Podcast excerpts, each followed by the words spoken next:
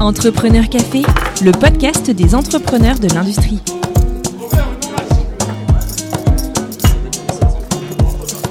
Bonjour, bienvenue dans ce nouvel épisode d'Entrepreneur Café. Moi, c'est Xavier Riquier, je suis un des créateurs du podcast.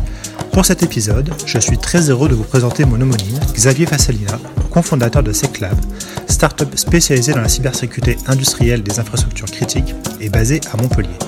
Je vous propose de découvrir l'histoire singulière de SecLab et de Xavier, autodidacte passionné d'informatique et de musique, sorti de l'école sans le bac, ce qui ne l'a pas empêché de créer plusieurs startups au cours des 20 dernières années. Créer une entreprise sans fonds propres, c'est une vraie problématique, surtout lorsqu'on vient d'un milieu modeste. Xavier nous livre sans détour son expérience en la matière et partage de précieux conseils sur comment choisir son associé ou encore comment lancer un produit en faisant une distinction fondamentale entre besoin et marché. Enfin, il revient avec beaucoup de sagesse sur ce qui a marché, ainsi que sur les échecs qu'il a vécus au cours de sa carrière.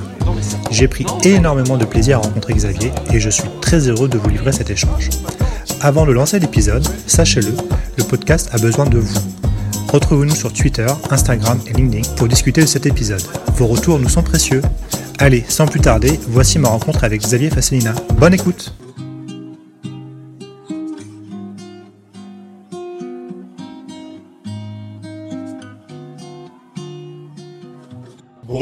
Fasselina, merci euh, de nous accueillir chez toi à Montpellier. Ma première question euh, pour débuter, un exercice un peu classique pour toi, ça serait de nous décrire Seclab en quelques mots, le fameux pitch, pour qu'on comprenne un peu plus euh, ce que fait Seclab avant qu'on parle un peu plus de toi. Bonjour, mais écoute, avec plaisir. Merci de, de m'inviter dans ton podcast. Seclab, c'est une société de cybersécurité qui, dans la cybersécurité, travaille sur une niche particulière qui est la protection des infrastructures critiques, euh, des infrastructures industrielles. Mmh. Je dirais en bref, euh, c'est euh, la protection de systèmes physiques du monde réel contre des attaques numériques. C'est euh, une société que j'ai cofondée euh, avec mon associé Benoît Banagnan. On a cofondé la société en 2012.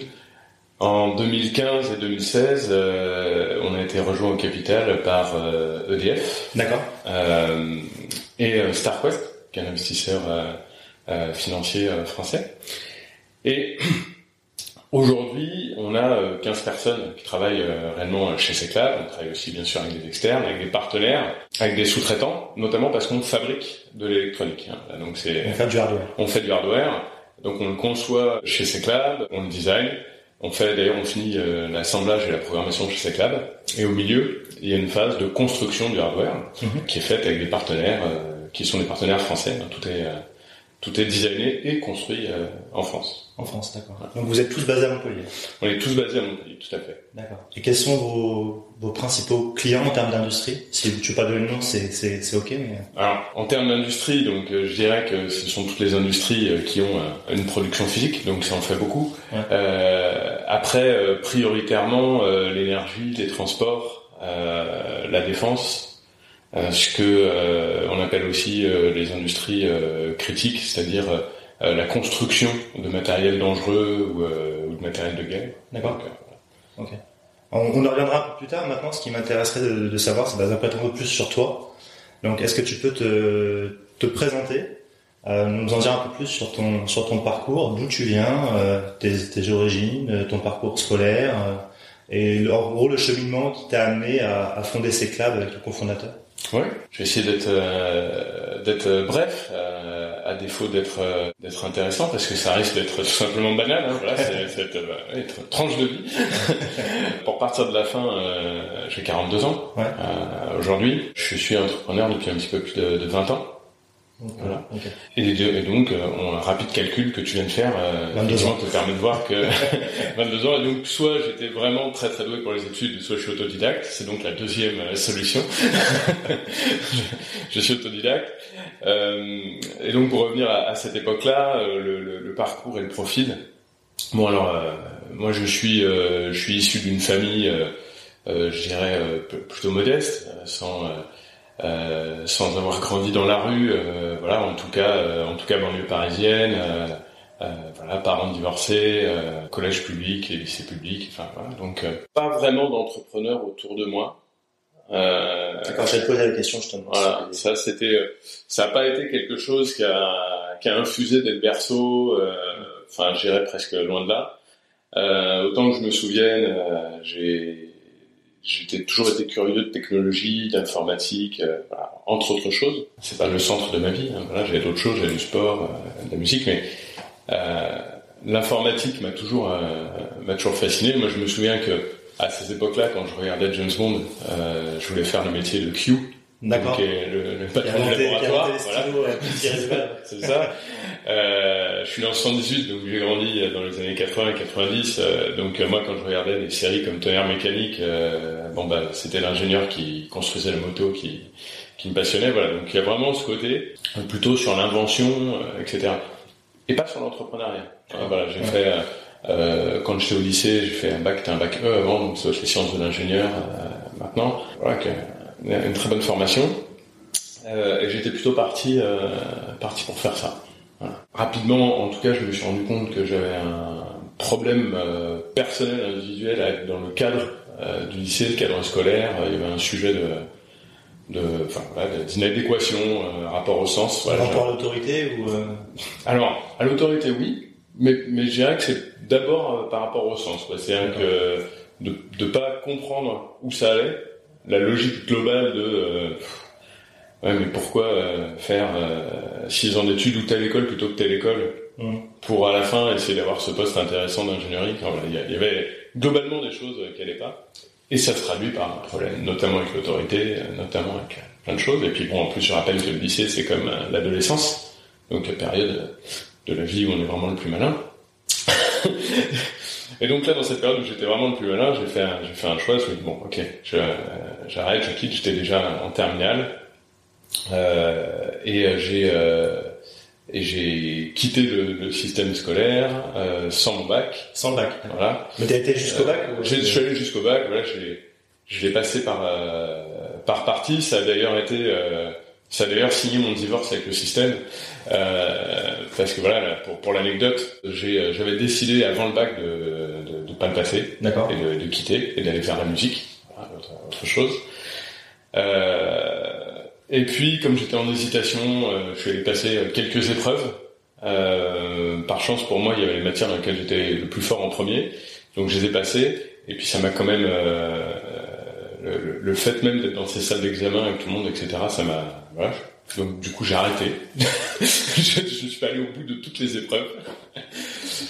Et le, le hasard a fait que, euh, comme j'ai eu de très bonnes notes dans les épreuves que j'avais passées, je pouvais, euh, j'étais admissible pour le rattrapage.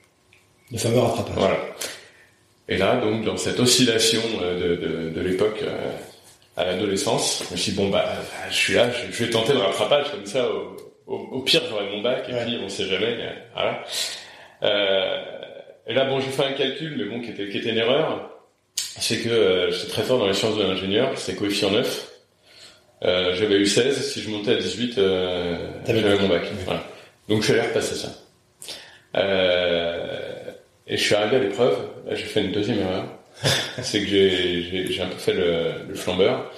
Euh, je me souviens très très bien de ce jour, je suis arrivé le matin, j'étais le premier à passer. Euh, L'examinateur me donne un sujet que je regarde et me dit voilà, vous avez une heure pour le préparer et après c'est un oral. Donc je regarde la, la, la rapidement et je dis bah, je, on peut faire l'oral maintenant, je pense que je connais très bien ce sujet. Il dit attention si on commence, euh... je dis oui, oui, non, mais bon, je le sens bien. Donc ne jamais faire ça par exemple. Euh... On fait le, on commence l'interview, puis au bout d'une demi-heure de cette interview d'une heure, c'est lui qui s'arrête et qui me dit bon ok, vous maîtrisez parfaitement le sujet, euh, bon il n'y a pas de il a pas de souci, c'est clair. Euh, voilà, bon, bah, vous avez raison, vous n'avez pas besoin de préparer. Euh, bonne journée, euh, super. Donc là, je pars, je, je sais que j'ai mon bac euh, en poche, c'est cool. Voilà. Et en fait, euh, bah, il m'a mis 17,9. C'était juste le 0,1 pour être sûr que je l'ai pas. Ah d'accord, oui. voilà. ce qui, avec le recul, voilà, c'est pas c'est pas injuste dans le sens où effectivement, j'allais plus en cours, mmh. je m'étais bien foutu de la gueule du système, donc c'était normal que je l'ai pas. Mais c'était pas non plus la règle. Ouais. J'aurais dû avoir 20. Et si j'avais eu 20, j'aurais eu mon bac. Voilà. Et ça, ça a signé euh, psychologiquement à cette époque-là. Hein. Là, je parle de ça, j'ai l'impression de parler d'une autre personne. Ouais. C'est, euh, c'était il y a plus de, bah, plus de 23 ans. Ouais, voilà. C'était. Euh, mais voilà, mais à cette époque-là, avec qui j'étais à cette époque-là, ça a fini de dire bon, ok, c'est ce système et ces règles. Euh, c'est vraiment, je n'y suis pas adapté. Est-ce que pour toi, euh, rétrospectivement, c'est là où tu as eu le, point de bascule où tu t'es dit bon bah là vraiment, euh, c'est vraiment pas fait pour moi et je vais essayer de trouver autre chose qui. Alors c'est là où j'ai eu effectivement ce que je dirais le premier déclic vers l'entrepreneuriat, mais qui n'a pas été. Euh, euh, ça a posé la question, mais je n'ai pas, pas encore répondu par l'entrepreneuriat. D'accord.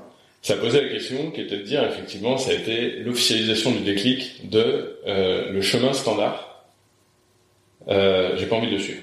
C'est-à-dire bac, euh, bac, études, postuler à, un poste dans mon domaine, voilà. ce chemin-là, euh, qui existe euh, et que, enfin, je le comprends, je le respecte, hein, c'est pas le sujet. Mm. Le sujet, c'était que moi, je me voyais pas le faire. Voilà. Et donc j'ai répondu à cette époque-là par autre chose. J'ai répondu par euh, aller vers une, autre de mes passions qui était la musique, euh, trouver un poste de vendeur dans un magasin de musique euh, en CDI, un magasin. Donc ça c'était à Paris. Hein. À Paris, oui, tout à fait. Je, je travaillais chez Pianoam, qui était un grand magasin de musique rue de Rennes, près de Montparnasse à l'époque. Euh, donc, euh, donc, voilà, donc j'ai eu une, euh, une période voilà, où j'ai tout simplement euh, alors d'abord, j'ai assumé le fait d'avoir arrêté mon bac, c'est-à-dire que je me suis dit, ok, j'arrête, je vais pas rester euh, vivre euh, au crochet de ma mère. Justement, enfin ta mère, comment elle l'a pris quand elle a su que tu... Ah ben, bah pour mes deux parents, c'était pas évident. Parce que même si c'était divorcé, j'ai les, les, rapports avec les deux. Je sais que euh, je sais que pour ma mère, typiquement, elle était inquiète et que euh, et qu'on s'est fâché sur le coup. C'est-à-dire que le côté de dire euh, bon bah euh, j'arrête les études, je passe pas mon bac, euh, je quitte la maison et je pars à l'aventure. Voilà, pour pour elle c'était c'était voilà, c'était très dur. Par ailleurs, elle était à l'époque, elle travaillait chez Air France et je me souviens qu'elle travaillait au service d'admission des stagiaires. Et je me souviens qu'elle m'a dit quelque chose comme, mais quand on voit, nous, euh, des gens qui ont des diplômes, des bac plus 4, bac plus 5, qu'on prend même pas en stage, et voilà, sans ton bac, tu t'auras jamais de métier, quoi. C'était ça l'inquiétude. C'était pas pour me, c'était pas pour me, pour me descendre, c'était qu'elle était inquiète, quoi. Alors il se trouve que j'ai trouvé un CDI le jour même. Euh, en tant que vendeur En tant que vendeur euh, chez Pianoam, qui était un magasin où je traînais depuis des années euh, en tant que musicien rocker adolescent. Donc du coup, je, elle m'a dit après coup, quand on s'était réconcilié, que le jour où j'ai appelé pour dire bah, c'est bon, bon, elle avait arrêté de s'inquiéter. Elle s'est dit bon, je, sais pas ce que ça donnera, mais juste faut pas que je m'inquiète. Ça, il peut se débrouiller. C'est ça. Et, ça, après la musique, du coup, après, ça, ça a été voilà, la, première phase. Puis après la musique, quelques années après, peut-être deux ans, deux ans et demi après, plus ou moins, c'est pas, c'est pas le sujet. Je suis retourné à ces premières amours de l'informatique, euh, voilà, notamment euh, grâce à grâce à quelques amis qui mhm. avaient terminé leur cursus euh, scolaire pour certains, et, et notamment un qui travaillait dans une une start-up de l'époque Internet qu'on appelle maintenant la bulle Internet. C'est les années 99-2000, c'est ça. Et donc une startup qui s'appelle, euh, enfin qui s'appelait travelprice.com. Euh, elle s'appelait pas comme ça à l'époque d'ailleurs, hein. c'était au tout début. Euh, il devait y avoir 4-5 développeurs. Mhm. Et, et donc euh, voilà, ce, ce, ce pote m'appelle euh, en me disant bon ben voilà Xavier, si si tu veux revenir dans le dans le domaine, il y a, y a un poste qui s'ouvre dans la boîte. Euh, sur des technologies euh, un peu compliquées que les gens maîtrisent pas trop, mhm. euh, tu pourrais certainement postuler. Et, voilà, ce que j'ai fait. J'ai postulé. Donc ça veut dire que pendant tes études, quand tu étais encore au, lycée, tu étais quand même déjà passionné par l'informatique et tu, tu bidouillais. Ouais, j'étais passionné depuis même largement avant le lycée. Hein. C'est-à-dire que d'autant, enfin d'aussi loin que je me souvienne, même dans la petite enfance, hein, je veux dire 7-8 ans. Euh, voilà, les, les, ordinateurs, les trucs électroniques, etc. Voilà, bon là, Aujourd'hui, tout le monde est chez moi. Euh, je pourrais te montrer, j'ai un petit musée d'ordinateurs et de choses que j'ai depuis je suis tout gamin. Donc c'était déjà une passion, je bidouillais. Euh, et ça, c'était reconnu, en tout cas par mes potes. euh, parce que notamment, pour le coup, au lycée, en informatique, j'étais vraiment plus fort, en tout cas, parmi les, les tout Euh, et donc voilà, donc euh, il s'est dit, voilà, ce truc-là, c'est un truc un, peu dur que justement personne n'est formé à ça en France toi, tu devrais réussir à t'y former. En tout cas, rapidement, c'était le cas. J'ai postulé. je suis tombé sur un directeur technique chez travelprice.com qui était aussi très compréhensif parce que parce qu'il m'a recruté alors que justement, j'avais pas mon bac. parce qu'il m'a donné un vrai salaire et pas un demi-SMIC ou un SMIC au prétexte. Il n'y a, pas eu de il n'y a pas eu la barrière de la grille salariale. Il a jugé sur tes compétences. Voilà. Il m'a dit bon ben voilà, c'est euh, tu m'es recommandé, euh, tu viens, tu, tu essaies. Si tu fais l'affaire, bah, tu es, euh, as le même poste que les autres et la, même rémunération. C'est pas un sujet. Voilà, donc ça, ça a été une, une des nombreuses chances que j'ai eu dans le parcours. Hein. D'ailleurs, une micro parenthèse, c'est dans le terme de autodidacte, il y a ce côté de auto, c'est-à-dire on, on apprend seul. Bon, étymologiquement, je comprends le sujet. Euh, mon expérience, c'est surtout que euh, c'est surtout que je me suis connecté à énormément de gens. Et il y a des gens qui soit m'ont appris des choses, soit m'ont aidé.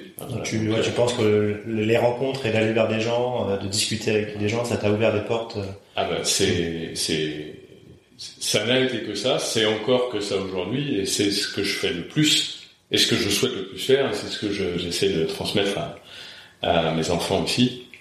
Voilà, c'est effectivement c'est d'aller vers les gens, euh, c'est d'aller vers les gens, les rencontres, de partager, mhm. Donner des choses, recevoir des choses, ça marche, euh, ça marche très très bien. Donc voilà, et puis bah, chez Travel Price, euh, très rapidement, euh, il y a eu des sujets de c'était toutes les sociétés découvraient finalement Internet, les problématiques de se connecter à des serveurs à travers le monde, de s'interconnecter avec des prestataires, avec des partenaires. Alors là, en plus, on faisait de la tarification et de la vente de billets aériens, donc on était connecté avec GDS. En, gros, il y a des sujets de monétique, il y a des sujets de billets, il y a des sujets de tarifs. Et ben là, ce qui a amené chez moi le sujet de la cybersécurité. Voilà. Donc, euh, autant euh, j'ai toujours été un, un hacker dans le sens du mot des années 80 euh, où je vais dire bidouilleur, mmh. électronique, informatique, comprendre comment ça marche, euh, discuter sur Internet euh, tard avec des gens pour gagner en compétences. Voilà. Euh, donc j'insiste sur ces définitions parce qu'un hacker aujourd'hui c'est vraiment autre chose quoi. Ouais. Justement. bon allez, j'étais ces jeunes hackers des années 80 donc les donc tu, autodidactes. Tu te, tu te considères comme un à l'époque tu étais ce qu'on pourrait appeler un hacker. Oui oui tout à fait. Mais mais un hacker de l'époque n'était pas nécessairement euh, quelqu'un qui rentrait dans des systèmes. D'accord. expliquons, moi c'était pas mon cas.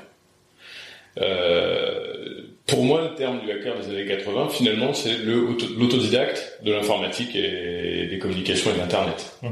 Et puis, qui est tellement autodidacte qu'il va des fois plus loin que les ingénieurs qui ont conçu le système, et qu'effectivement, parfois, il a trouvé des failles, des contournements, etc. Donc c'était plus, c'était plus ça, et en tout cas, clairement, moi, c'était ça qui m'intéressait. Euh, honnêtement, j'ai jamais eu l'idée d'utiliser ça pour euh, euh, gagner de l'argent ou contourner un système. C'était pas le sujet.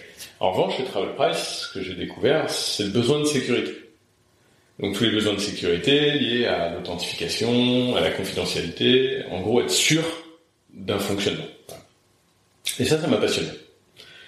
Et donc le, le, croisement finalement de ces deux compétences, c'est-à-dire de, de hacker de la première heure et de comprendre qui a un métier qui consiste à faire, alors je vais dire de la sûreté informatique, c'est un gros abus de langage pour les gens qui font de la sûreté au sens euh, physique, mais mais c'est un petit peu ça, c'est sûreté de fonctionnement, euh, voilà. Bon ben ça, ça m'a passionné et là je me suis engouffré. Euh, j'ai fait ça à Travel Price pendant euh, pendant un bon temps. Donc tu as mis en place le côté cyber. En place. C'est vraiment euh, créer euh, la doctrine cyber, mettre, enfin et puis on partait de rien, de rien. Parce que là on parle du début des années 2000. Euh, oui, oui, même euh, on est encore en 99 et voilà, c'est en 99 et 2001 mhm. très précisément. Euh, même est même en 98 peut-être. Et euh, et on partait vraiment de rien, que ce soit en interne, que ce soit les authentifications avec les, partenaires, etc. Donc c'était mettre en place des choses qui aujourd'hui sont de l'hygiène dans l'informatique presque aucune. Enfin, non, je vais pas faire de généralité. On voit encore des horreurs, mais en tout cas, c'est d'hygiène. Euh, et à l'époque, voilà, il fallait le découvrir, le comprendre, le mettre en place. Donc, c'est effectivement ça que ça que j'ai fait. Et puis, pour, euh, j'irai revenir au déclencheur de l'entrepreneuriat, parce que finalement, euh, ta, ta question, c'est comment t'es arrivé là Ben là, c'est là que j'ai eu un deuxième déclencheur, euh, qui est quand même ce sujet de rapport à, à l'autorité. Hein, je te l'ai dit qu'il avait existé. Le, le fait de devoir euh, subir des décisions un peu globales, euh, où moi j'étais franchement, euh, franchement pas sûr de l'issue, euh, et de devoir implémenter des choses qui valaient à l'inverse de ce que je pensais bien. Alors, dit comme ça, ça fait très euh, rebelle, et c'est pas trop le sujet. C'est-à-dire que je l'ai fait quand j'y étais, je l'ai fait. Voilà, donc c'est-à-dire que je savais ce que c'était que faire un métier. Mhm. Donc on m'a demandé de le faire. J'avais donné mon avis, on m'a dit on a demandé de le faire quand même. Je l'ai fait et je l'ai fait bien. J'ai fait ce qu'on m'a demandé. C'est pas le sujet. Voilà. Par contre, je me suis dit, euh, je vais pas continuer à faire ça.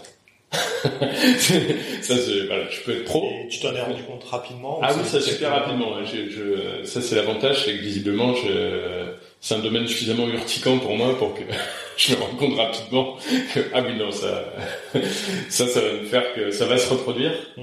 et je ne m'y ferai pas. Voilà.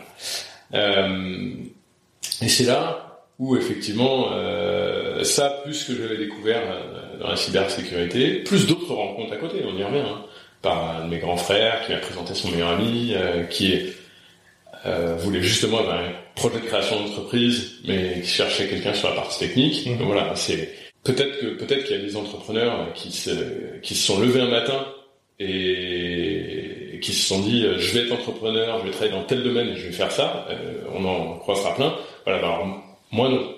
Moi c'est presque euh, c'est c'est un enchaînement. Encore une fois, c'est les rencontres, c'est des croisements. Et là, à ce moment-là de ma vie, je ah ouais bah oui, en fait, je sens. Par contre, je l'ai senti. Je me suis dit, je sens que c'est ça que j'ai envie de faire. D'accord. Euh, Donc c'est la rencontre avec l'ami de ton frère ça, tout à qui fait. lui avait un projet et ton Il frère vous a mis en relation parce que tu avais la partie technique que cette personne n'avait pas. c'est ça. Et là tu t'es dit, euh, Et là, dès lors, euh, enfin, on s'est rencontrés. Bon, déjà, il y a eu un très bon fit euh, euh, personnel. Euh, donc, euh, que dans, dans les livres euh, de création d'entreprise, on appelle l'affectio societatis, le fait d'avoir euh, effectivement le- l'envie de travailler avec la personne pour créer une société. Donc ça, ça a été immédiat. Et puis, euh, j'ai senti que euh, que là, il y avait le bon euh, le bon cadre en fait. C'est-à-dire que j'allais pouvoir fonctionner dans l'entrepreneuriat mieux qu'ailleurs. Et avant cette rencontre avec euh, cette fameuse personne, est-ce que tu avais déjà réfléchi à lancer une boîte par toi-même? Est-ce que tu t'étais dit, ah, j'aimerais bien, mais je sais pas trop comment faire ou pas du tout? C'était pas encore à ce Pas du tout. Pas du tout. C'est un que vraiment, euh, encore une fois, hein, les rencontres, le cadre, etc. Moi, j'avais pas de, j'avais pas d'entrepreneur autour de moi. hein. Mm. Euh, et, et puis même, je veux dire, travelpress.com, il y avait des fondateurs, il y avait des patrons, euh, et eux-mêmes étaient des entrepreneurs. Et on les voyait souvent. Je veux dire, on a commencé, on était très peu, donc on les, on les connaissait bien. Mais je me suis pas identifié. Voilà, il a vraiment fallu qu'il y ait euh, à un moment quelqu'un presque qui vienne me dire mais si si tu peux le faire. Et là par contre d'un coup ouais, je l'ai je l'ai senti. ça, ça a déclenché. euh, Ouais. Et c'est rigolo parce que quand je suis venu euh, dire ça au, au patron de, de Travel Price à, à l'époque en disant bah, voilà je vais je, je voudrais partir de la société euh, il m'a dit ah mais t'es, t'es sûr euh, est-ce que enfin voilà.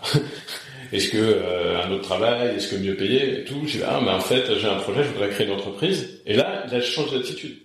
Il m'a dit ah mais super. Euh, vas-y euh, moi jamais je retiendrai quelqu'un qui veut créer une boîte et c'est, là en fait que j'ai basculé dans ce monde aussi d'entrepreneuriat et des entrepreneurs voilà voilà, ces hommes et femmes où d'un coup euh, c'est euh, je me suis rendu compte que ah ouais en fait mon patron euh, bah, lui aussi c'est un entrepreneur. Et dès lors je lui dis je veux créer une boîte. On est d'égal à égal euh, oui alors Enfin, je, je, je, je me suis pas projeté comme ça à l'époque, mais en tout cas, je me suis dit, on est, on est de mentor à mentorer. C'est-à-dire que euh, il y a ce côté, euh, la, la discussion, c'est plus comment je retiens ma ressource qui va partir, c'est euh, comment j'encourage et j'aide ce jeune euh, qui, qui va se lancer voilà, sur, ce- sur cette route-là.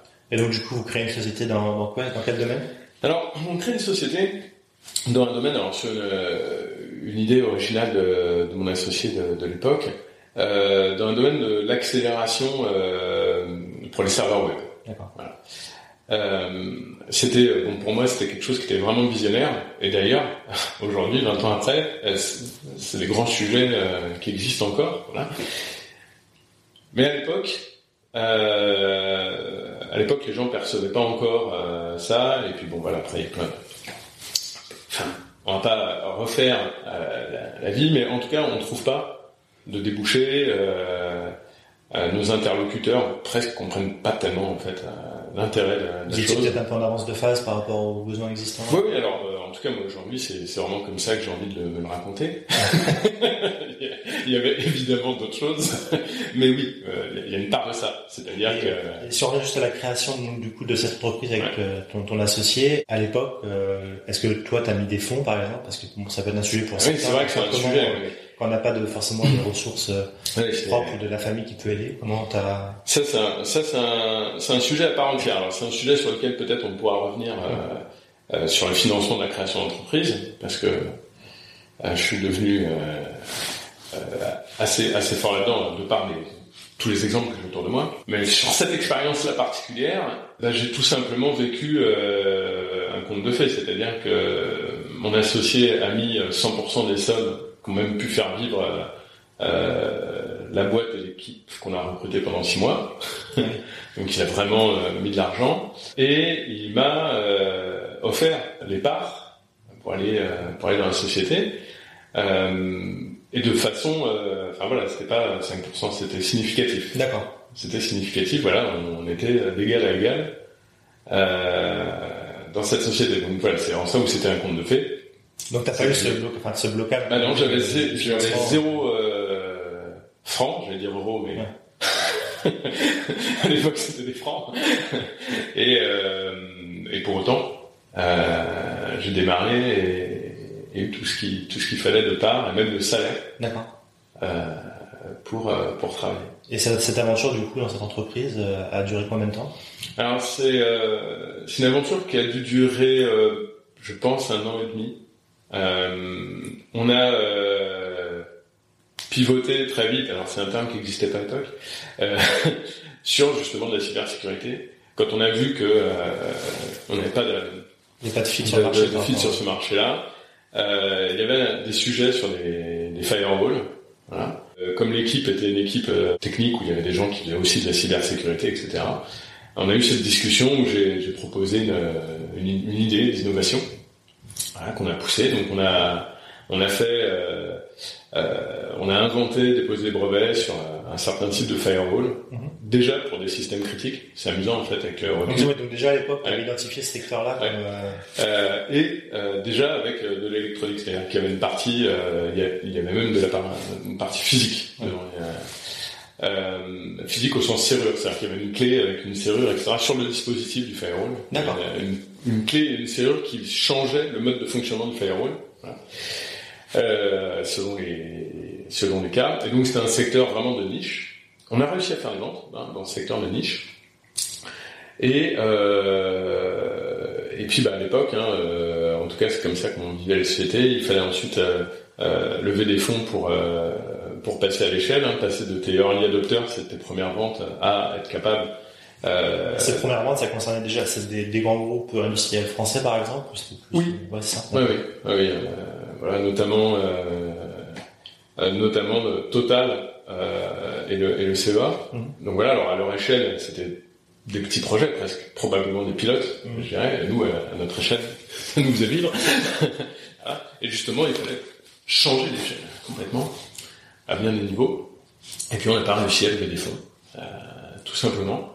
Euh, moi, voilà, aujourd'hui avec le recul, finalement, je pense que tant mieux parce qu'à mon avis, euh, on n'avait pas euh, pris les choses en bon ordre en matière de, maturité d'entrepreneur, justement, euh, de, de, de, structuration. Donc je pense que voilà, c'était c'est, je, je, considère finalement que cette société, à la fin, c'est un échec, mais c'est un échec que je suis content d'avoir vécu et content d'avoir vécu tôt. Et en plus avec ces personnes-là, parce que c'était euh, une équipe euh, super, euh, ça a permis de, voilà, de redémarrer une deuxième société plus tard, euh, différemment. Et une troisième avec ces cas. D'accord, donc tu as fait une deuxième société après, qui était aussi dans le même secteur Oui, alors ensuite j'ai plus quitté la cybersécurité. D'accord. Euh, j'ai pu quitter la cybersécurité. Alors j'ai évolué dans ce secteur en suivant une, une étoile qui est euh, de quoi on va avoir le plus euh, besoin. C'est-à-dire, je, ma vision euh, de la de la cybersécurité. Ben, j'ai une approche de la vie très 20-80, très à Pareto. Hein, c'est quels sont les les, les 20% de, de causes qui sont à l'origine de 80% des effets. Voilà. Euh, donc, euh, donc euh, d'une manière générale, je suis presque passionné, fasciné euh, par le fait de se dire quel est le minimum, euh, voilà, quel est le mouvement minimum qui va créer l'effet maximum. Voilà. Tout, tout, comme euh, en musique ou en aikido, enfin, des choses comme ça. Ouais. Ça m'a toujours, ça m'intéresse dans tous les domaines de, de, la vie. Et en cybersécurité, ça, ça, ça a vraiment été euh, ma marque de fabrique et la marque de fabrique des sociétés, euh, qui était de dire, ok, s'il faut protéger un truc, c'est ça. Et donc, euh, à l'époque, euh, après donc cette première société, j'ai cofondé une autre société qui s'appelle Neteos, où on s'était mis dans l'idée avec donc mon associé de, de l'époque, Olivier, de se dire on a un sujet, c'est que les PME, ces PME françaises, se font piller leurs informations sensibles sans le savoir. Et que ce soit des startups, que ce soit des PME très innovantes, etc. Et il y a des sociétés dans le monde dont c'est le métier de voler ces informations euh, pour, pour d'autres. Et donc on se dit, euh, bon, ben, com comment, comment les vols se produisent? Alors, Il y a plein de manières de voler de l'information. Il n'y a pas que l'informatique. Hein. les interviews, les, euh, l'espionnage n'a pas attendu euh, l'informatique pour exister. Mais sur le sujet de l'informatique, comment ça se passait? Ça se passait de façon très simple. Les emails, c'était vraiment ce qui était... Euh, le fameux phishing Voilà. Bon, même pas de phishing. Le phishing n'existait même pas à l'époque. C'est juste que les emails, euh, à cette époque-là, euh, il faut bien voir que les emails, c'était une carte postale sur Internet, hein, sans enveloppe. Mm. C'est-à-dire que le contenu des messages euh, passait généralement en clair. Euh, L'email c'est des protocoles qui sont pas super sécurisés. Et, et encore aujourd'hui, même avec tout ce qui existe, et tous les efforts qu'ont fait les gens au niveau infrastructure, un email reste quelque chose assez facile à, à, intercepter ou à forger ou faire, comme tu viens de dire, du phishing, c'est-à-dire de réussir à se faire répondre à quelque chose, etc. Et donc il y a une solution qui est hyper simple et qui existe depuis des années, c'est la cryptographie, c'est-à-dire c'est de, de, coder les emails à destination de la personne. Voilà, donc la techno existe, ça c'était pas le sujet. Le sujet c'est que personne l'utilisait parce que c'était difficile à déployer, euh, il faut des compétences, il faut des personnes. Et nous, on s'est dit, avec Olivier, on va faire une clé USB qui embarque tout. Et où il n'y a pas de sujet de déploiement. Donc, si je veux travailler avec mon expert comptable, mon conseiller en innovation ou la BPI, ben, je leur donne euh, à chacun une clé USB. Et il y a tout ce qu'il faut dessus, de la branche, et ça fait un canal de communication. Automatiquement, mais qui est sécurisé, euh, chiffré, voilà, etc. Donc, sur le papier, super, on développe ça. Et donc, euh, visiblement, euh, il y a des, choses qu'on met du temps à apprendre. Bah, moi, j'ai mis du temps à apprendre que euh, il fallait partir parce qu'en en fait, euh, il n'y pas de produit, il n'y a pas de l'idée. On se fait le besoin, pas de l'envie d'innover. Partir du marché, ça j'ai mis très longtemps à apprendre. Parce que là, encore une fois, c'était tout faux. C'est-à-dire que le produit marchait super bien, mais là, il y avait un truc incroyable, c'est que les gens ne nous croyaient pas. Alors c'est pas qu'ils ne croyaient pas que le produit marchait, c'est qu'ils ne croyaient pas qu'ils étaient espionnés. D'accord. Donc, à partir du moment où les gens ne perçoivent pas ce besoin de, et ne voient pas comme une réalité ça, ouais, c'est envie d'investir dans un outil qui va les protéger quelque chose qu'ils ne croient pas. Exactement. Ouais. Et donc, du coup, bah, il, a, je dirais qu'il a fallu euh, pivoter, là, encore une fois, en, en, partant du marché avec ce qu'on avait comme brique technique et avec Neteos, on allait vers tout à fait d'autres choses, euh, de la sécurité des transactions, euh, de la sécurité du domaine bancaire, euh, puis euh, de la sécurité mobile et, et euh, quand j'ai quitté Neteos, Olivier a continué à développer ça vers la, la, sécurité de la contractualisation en ligne. donc sur des vrais besoins, en fait, mmh. vrais besoins du marché et d'être capable d'adapter des technologies, hein, d'apporter des technologies pour répondre à, à ces questions-là. Et en fait, pendant cette pendant cette aventure, voilà, il y a un moment où au sein même de, de Neteos, euh, comme on était connecté aux besoins du marché, on a euh, vu que beaucoup de gens avaient besoin de produits très custom. Voilà. Donc des produits de niche, et encore une fois, moi j'étais toujours connecté à ces secteurs critiques. Et du coup, j'ai créé au sein de Neteos une petite équipe qui était un, laboratoire avec des gens de profils différents. Euh, quand je dis profils différents, même d'études, hein, c'est-à-dire euh, des docteurs, des autodidactes, il y avait des gens qui avaient fait des DUT, des ingénieurs, enfin voilà. Et puis des informaticiens, des électroniciens, des mathématiciens, des ingénieurs système et réseau, etc. Et dans cette petite équipe, euh, dans ce petit lab, on faisait des projets custom pour euh, les clients. Donc là, c'était enfin le labo de Q D'accord. Ton rêve. Voilà. c'est ça. Où euh, voilà toutes sortes de, de clients venaient nous commander ou nous soumettre des sujets de choses qui n'existaient pas sur le marché et qu'il fallait créer. C'est ce qu'on a fait. On a appelé cette équipe euh, le Security Laboratory et c'était le SecLab de, euh, de Neteus. Donc là, on est à quelle époque à peu près? Alors là, on doit être en 2006-2007. Ouais, c'est ça. Et, euh, et donc en courant 2007, on a euh, EDF, EDF euh, R&D à l'époque, recherche et développement, voilà, qui a été orienté euh, vers nous par, nos clients et qui est arrivé avec l'expression d'un besoin pour protéger des infrastructures critiques chez, chez EDF. Donc ça, ce besoin-là, qu'ils ont exprimé finalement assez simplement en disant voilà, on a des infrastructures critiques, elles sont pas reliées au reste du, des réseaux. Mhm. Et ce qu'on va vouloir faire, c'est digitaliser certaines parties de ces, de ces, réseaux. Et donc, on souhaite pouvoir communiquer euh, numériquement avec euh, ces infracritiques. Donc ça, ok, oui, facile. Mais on veut qu'il y ait aucune possibilité d'attaque réseau, aucune interconnexion. Alors, tu fais répéter la question une ou deux fois, et puis à la fin, tu as compris, tu dis, ok, très bien. Bon. Euh, et ça, ça a été le, le, début de ce qui a mené finalement aujourd'hui aux technologies de, de ces clubs. Parce que ce besoin-là, alors là, il y a eu encore une fois, hein, en termes d'opportunités, de croisement de personnes, de rencontres.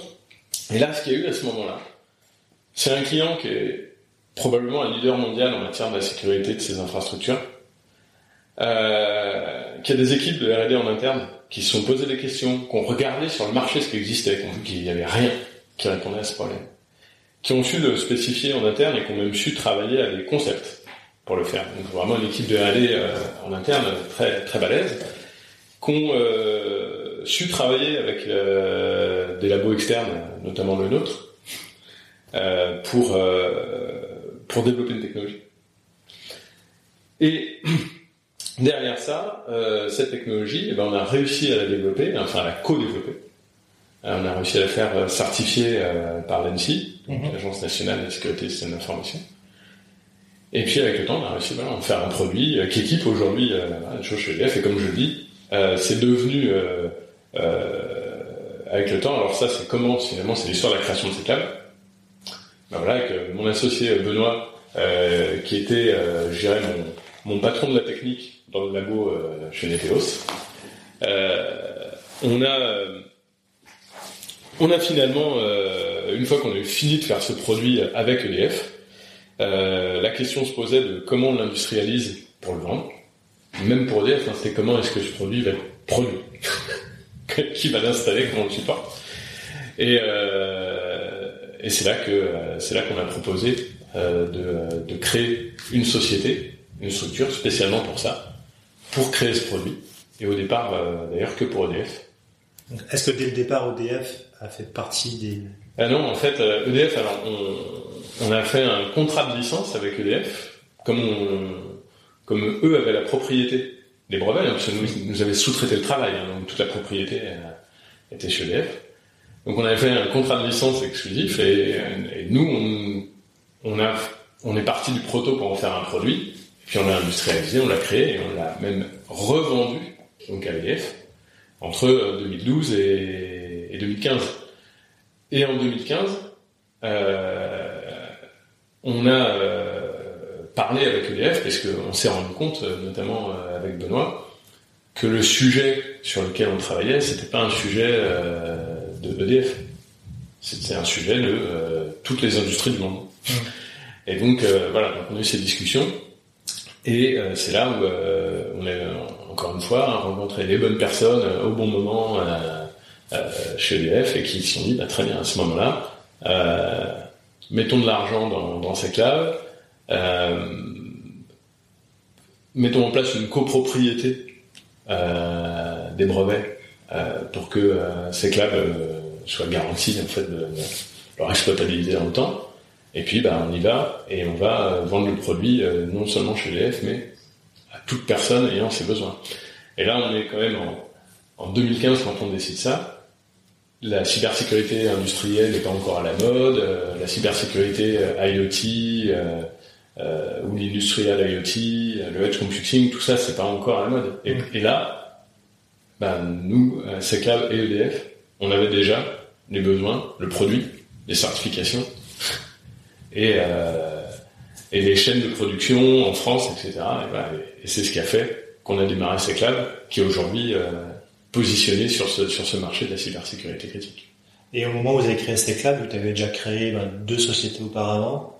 Euh, quelles sont les, les erreurs ou les choses que tu avais apprises précédemment que tu as tout de suite en place quand tu as créé ta structure Ou même après, euh, des choses où tu t'es dit, ben, en fait, euh, j'ai fait ces erreurs-là, j'ai pas envie de les refaire au moment où je crée une autre société Oui, alors, il y a deux, il y a, il y a deux choses. Il y a une citation que j'aime bien qui dit que euh, l'expérience, c'est reconnaître une erreur à chaque fois que tu la refais.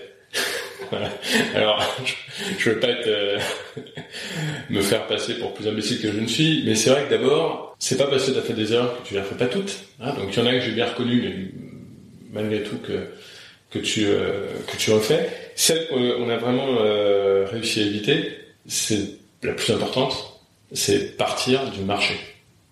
Alors Qu'est-ce que ça veut dire partir du marché? L'erreur qui, bon, l'erreur grossière que les gens font de moins en moins, c'est de partir d'une idée. C'est à dire, tiens, j'ai une idée, je vais faire ça, etc. Puis ils vérifient pas que ça existe. Euh, l'erreur plus subtile que beaucoup de gens font, c'est de dire, ah mais je, il y a un besoin. J'ai une idée, et cette idée correspond à un besoin. Et le besoin, je sais même le qualifier. Par exemple, avec statistiquement, euh, si je reprends le cas des PME et de l'espionnage, on sait montrer, bah, à l'époque hein, déjà, on me dire, voilà, regardez, statistiquement, ça c'est les chiffres de l'espionnage sur les PME, ça c'est le nombre de PME qui ont fermé suite à l'exploitation de leurs brevets par un tiers, etc. Voilà, donc euh, le besoin est là, il est réel, il est concret. Mais ça, ça veut pas dire qu'il y a un marché.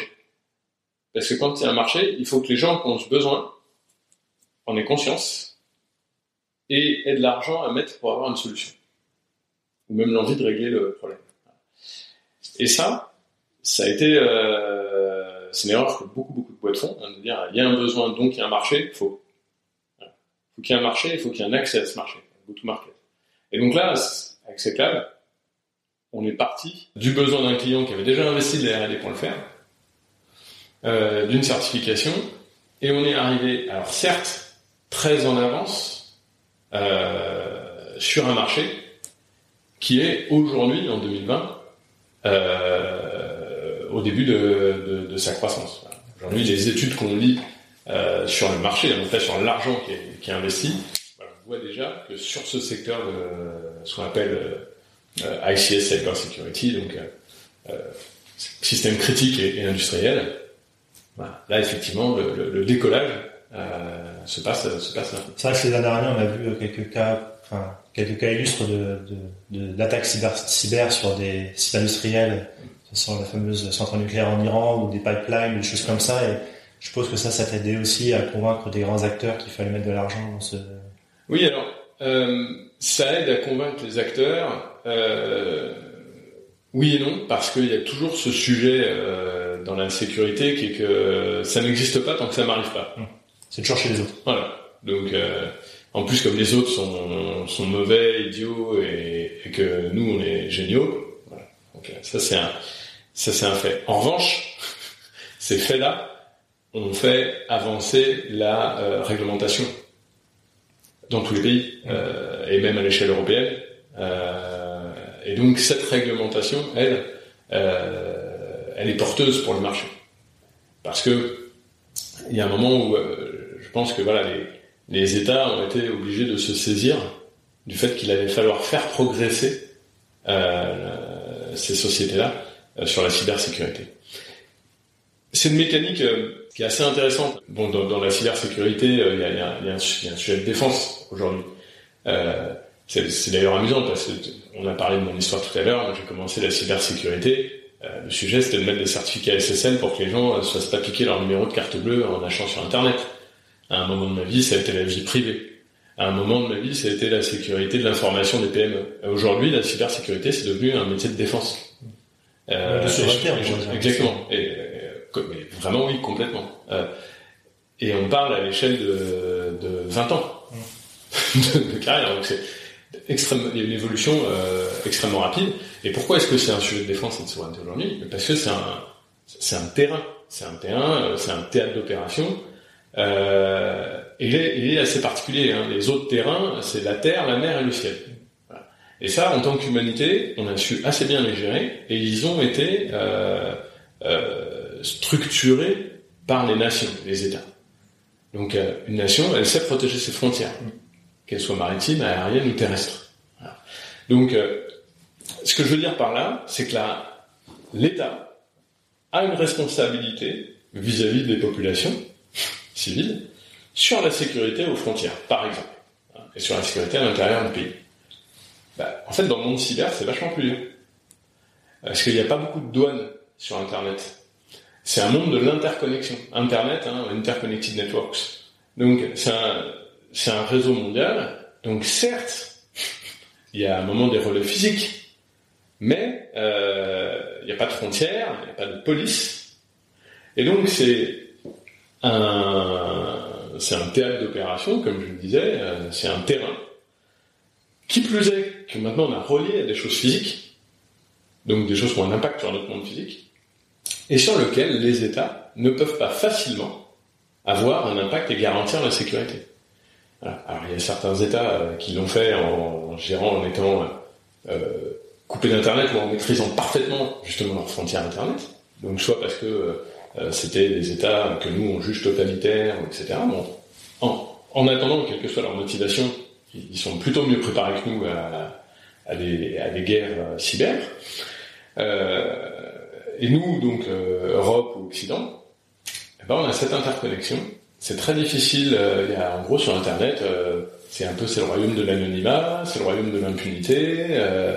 on peut faire une attaque dans, dans un pays à à 10 000 km de, de chez soi euh, depuis son salon. Euh, donc comment font les États pour monter le niveau de sécurité euh, d'un pays? Eh ben, C'est pas gagné. Notamment, bah, je pense qu'ils sont obligés de se reposer euh, et en fait de entre guillemets forcer, inviter, aider euh, les acteurs, les sociétés, euh, les opérateurs à devenir plus résistant et plus résilient. On comprend que c'est un marché qui est de plus en plus, euh, on va dire, porteur. Euh, où en est euh, CECLAB aujourd'hui? Euh, Est-ce que justement vous avez aussi des relations avec le gouvernement français sur certaines thématiques de, de cyberdéfense? Et puis quels sont les, les projets de CECLAB pour le, pour le futur? Enfin, Comment tu vois l'avenir de la société? Est-ce que tu vois un avenir brillant? Est-ce que, est-ce que vous recrutez des gens? Est-ce que vous êtes euh, déjà à l'export? Enfin, ouais, Toutes ces questions. Donc aujourd'hui,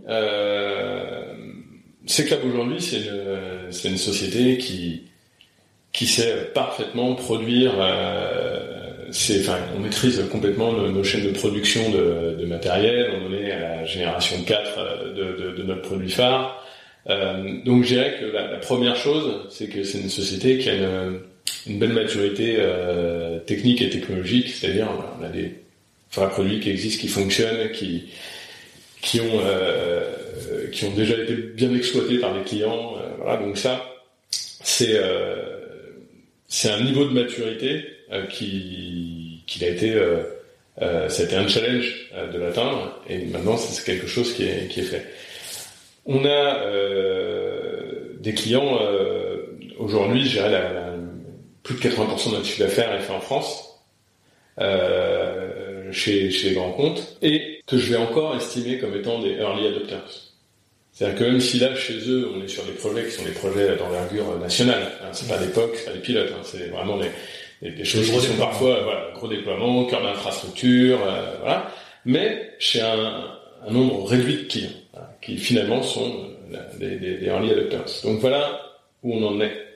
Ce qu'on est en train de, de, de, faire et de vivre, euh, c'est un passage à l'échelle. C'est un passage à l'échelle à deux niveaux. Euh, D'abord, au niveau du, de la, du nombre de déploiements euh, chez nos clients et de la conquête des, des autres clients français. C'est-à-dire que là, les, le marché, nos clients, comprennent bien le problème et comprennent bien comment euh, utiliser euh, nos solutions. Donc aujourd'hui, là où on en est pour euh, pour c'est euh, un, changement d'échelle, un passage à l'échelle, à la fois euh, sur les, déploiements euh, chez nos clients actuels et à la fois euh, sur des déploiements chez d'autres clients en France. Donc c'est là où, comme je disais, on passe de early adopter à un marché plus vaste et qui vient par le fait que le marché, ses clients comprennent de mieux en mieux leurs problèmes, sont aussi en interne de mieux en mieux structurés. Mmh. Euh, on a des interlocuteurs euh, spécialisés, dédiés, etc. Et du coup, ils comprennent vraiment euh, comment ils vont pouvoir utiliser nos solutions et nous utiliser pour sécuriser leurs infrastructures. Et donc là, on voit que en termes de, de, de projets et de, potentiel de projets, euh, il y a une accélération qui, est, qui est très notable. Le deuxième changement d'échelle est géographique, c'est-à-dire que voilà, on a tout simplement on a commencé à démarcher euh, des, des, sociétés ou des gouvernements euh, ailleurs dans le monde, hein. euh, en Europe, mais, pas seulement. Euh, et, euh, et ça, c'est quelque chose où on a aujourd'hui la bonne surprise de voir qu'il y a du répondant. Alors il y a du répondant chez les clients directs. Quand on parle directement aux clients, bah, pareil, on va trouver exactement comme partout quelques early adopteurs qui vont voilà, acheter un pilote, voir, tester, nous recevoir. Mais surtout il y a du répondant chez les spécialistes euh, et les intégrateurs qui sont confrontés quotidiennement aux problèmes de leurs clients et qui sont finalement contents de voir qu'il existe des solutions dont ils n'avaient jamais entendu parler et qui sont déjà déployées depuis des années euh, sur des infrastructures. Justement, sur les infrastructures critiques, dans, dans le oui. secteur dans lequel tu travailles, moi je, je, connais un petit peu mais je suis pas expert. Là, de, de tête, je dirais que peut-être Israël est l'un des pays euh, au niveau cyber qui a l'air le plus développé en tout cas pour ce type de sujet. Est-ce que c'est le cas? Enfin, quels sont les concurrents que tu as du coup en allant à l'export, que tu as pu voir? Oui D'où viennent ces concurrents? De quel pays en particulier? Alors, les, euh, on a des concurrents euh, Israël, bien sûr, hein, tu, tu, as raison. Euh, aux États-Unis aussi, euh, États-Unis et Canada, donc des, des sociétés euh, qui ont des solutions sur ces, sur ces marchés-là, euh, ainsi qu'en Europe du Nord et en Allemagne. ce sont, voilà, quand on a cité ces, ces pays, euh, on a les pays qui sont actifs aujourd'hui euh, sur la cybersécurité euh, des infrastructures critiques ou des infrastructures industrielles. On a notre paysage euh, concurrentiel. C'est un paysage concurrentiel au sens euh, réel, c'est-à-dire que ce sont des gens avec qui on travaille sur le même marché pour répondre aux mêmes besoins qui est de sécuriser l'infrastructure. Donc après, sur ch chacun de ces marchés, euh, charge à nous de nous différencier et un tel va avoir une technologie plus intéressante que l'autre, etc. Donc nous, typiquement, on a une technologie qui est hardware et donc dont le niveau de sécurité est incomparable par rapport à du soft. donc est ce qu'il faut l'expliquer, c'est physiquement c'est impossible de le hardware. Changer le changer le comportement d'un de nos produits, euh, ça se fait avec un fer à souder sur place. Quoi. Donc ah, dans l'absolu c'est possible, mais dans les faits c'est dans les faits c'est pas possible. Voilà. Donc c'est ça le, le, niveau de sécurité n'est pas du tout le même.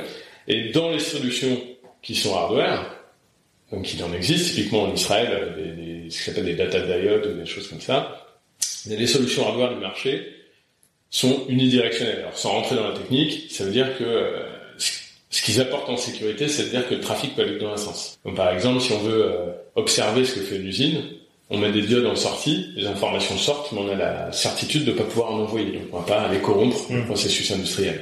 Alors ça marche très bien, hein, mais pour faire de l'industrie 4.0, pour faire de la digitalisation. On fait de l'industrie du futur. c'est pas, pas d'interaction. Il n'y a pas d'interaction, il n'y a pas de contrôle commande, etc. Donc nous, on a la seule technologie du marché qui soit à la fois hardware et bidirectionnelle. Donc qui permettent de faire de la digitalisation avec un niveau de sécurité hardware. Et donc c'est sur ce marché concurrentiel, c'est comme ça qu'on se différencie. Et aujourd'hui à l'étranger, c'est avec d'une part cette différenciation technologique et d'autre part nos références sur les infrastructures françaises, ben, qu'on est euh, très séduisant pour les pour les intégrateurs qui aujourd'hui proposent ces solutions à leurs clients et où on a déjà euh, des euh, voilà des, pilotes voire des premières commandes à, l'étranger. très bien. Et euh, du coup, est-ce que est-ce que vous recrutez actuellement? Et puis aussi, je reviens sur ma question. Quelles sont vos, vos relations avec l'État français? Mhm. Est-ce que vous êtes dans les radars? Est-ce que vous, ils vous aident d'une manière ou d'une autre? Alors deux bon deux questions très différentes. Est-ce qu'on recrute? Oui, on est comme évidemment la croissance dont je parle, le changement d'échelle dont je parle, va passer par beaucoup de choses, hein, du recrutement, euh, aussi du financement, quelle qu'en soit, euh, quelle qu'en soit la, forme, au sens où euh, ça peut être du, partenariat, tout comme tout comme de la levée de fonds, etc. Donc ça, c'est des choses sur lesquelles on travaille aujourd'hui. Le recrutement, c'est quelque chose qui est toujours en cours, hein, de toute façon.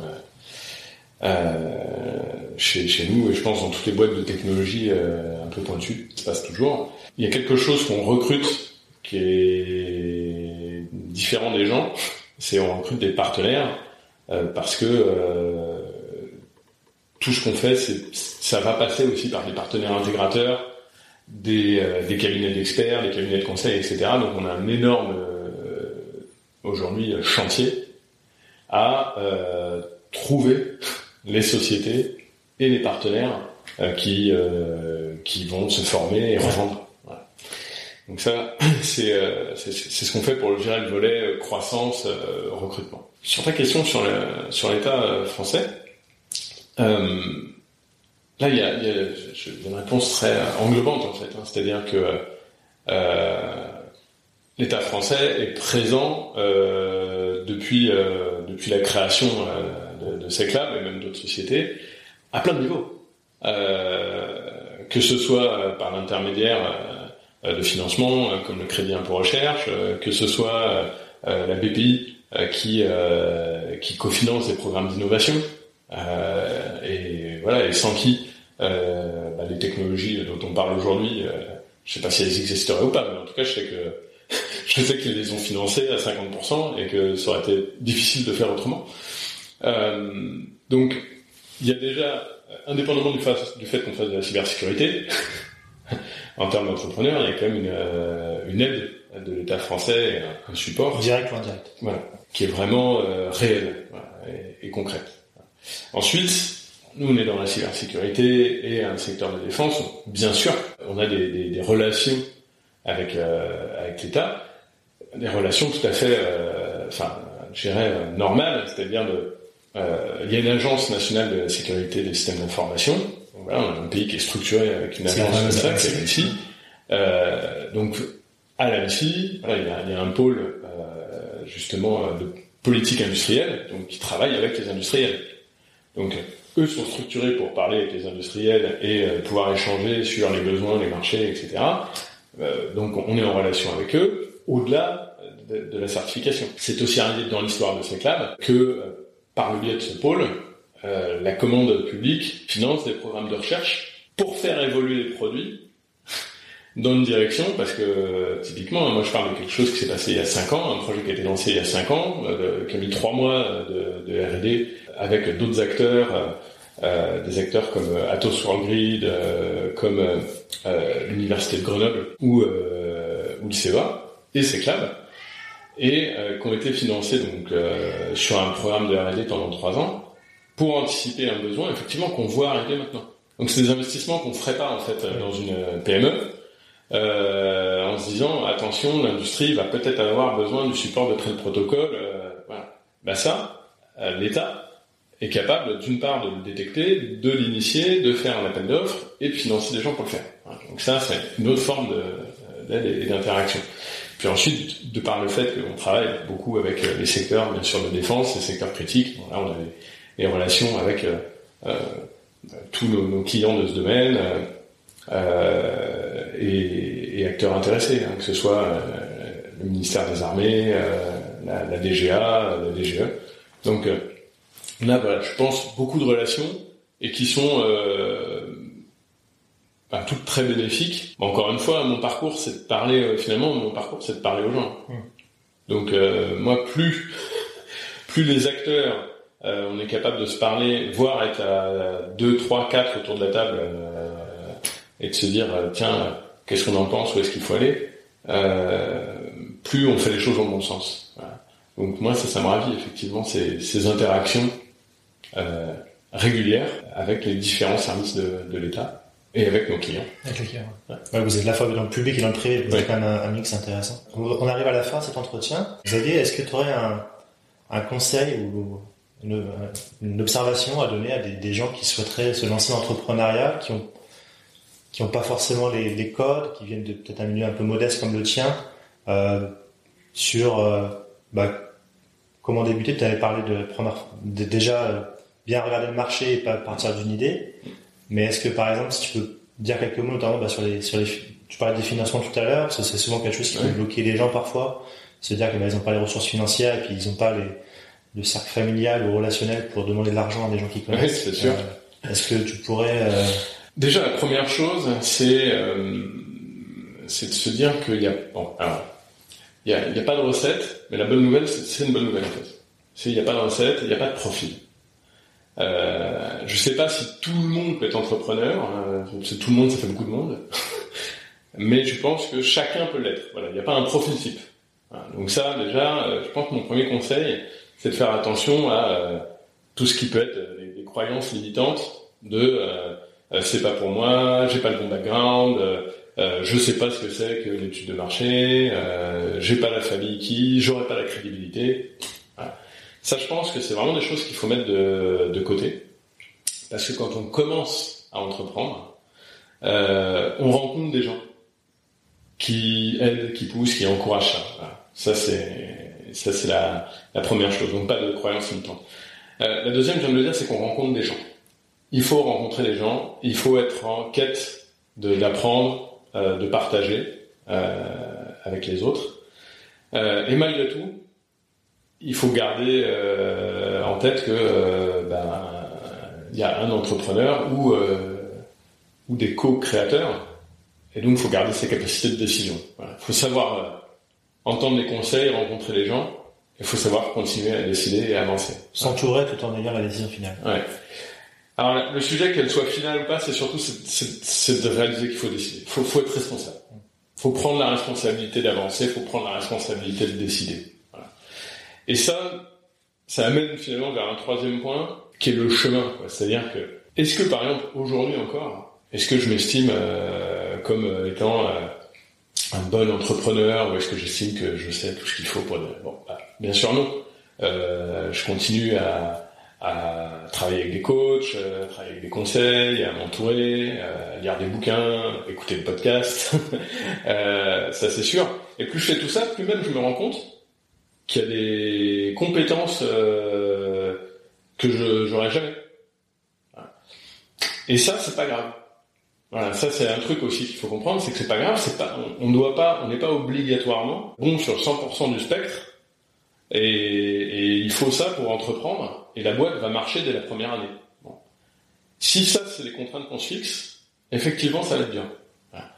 Par contre, on peut euh, démarrer quelque chose. Il y a vraiment un chemin. Ramener un peu de bon sens paysan, euh, de sens pratique, euh, essayer de pas carboniser de l'argent, convaincre les gens, convaincre des, des premiers clients, et bah, petit à petit, il faut progresser en tant qu'entrepreneur, voir qu'est-ce qu'on est capable de faire, qui on est capable de devenir, et comment s'entourer, comment créer une équipe euh, parce qu'au début, il y a l'équipe, euh, la société, mais après, il y a l'équipe de direction, la société grossit, etc. Comment est-ce qu'on crée une équipe de direction? Comment est-ce qu'on travaille en équipe aussi avec ses actionnaires quand on en a? Voilà. Ça, c'est euh, c'est ça le chemin. Quoi. Le, finalement, le chemin, c'est c'est d'oser y aller, c'est d'avancer, et à chaque étape, d'être prêt à progresser pour la, pour la prochaine. Bah, merci beaucoup euh, Xavier pour cet entretien. Merci à toi, j'étais ravi. Merci.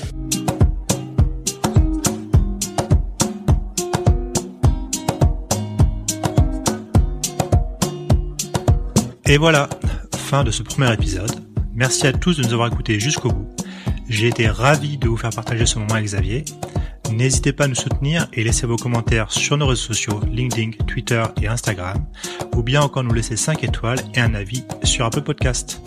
Nous vous donnons rendez-vous jeudi prochain pour le prochain épisode de notre podcast. À jeudi!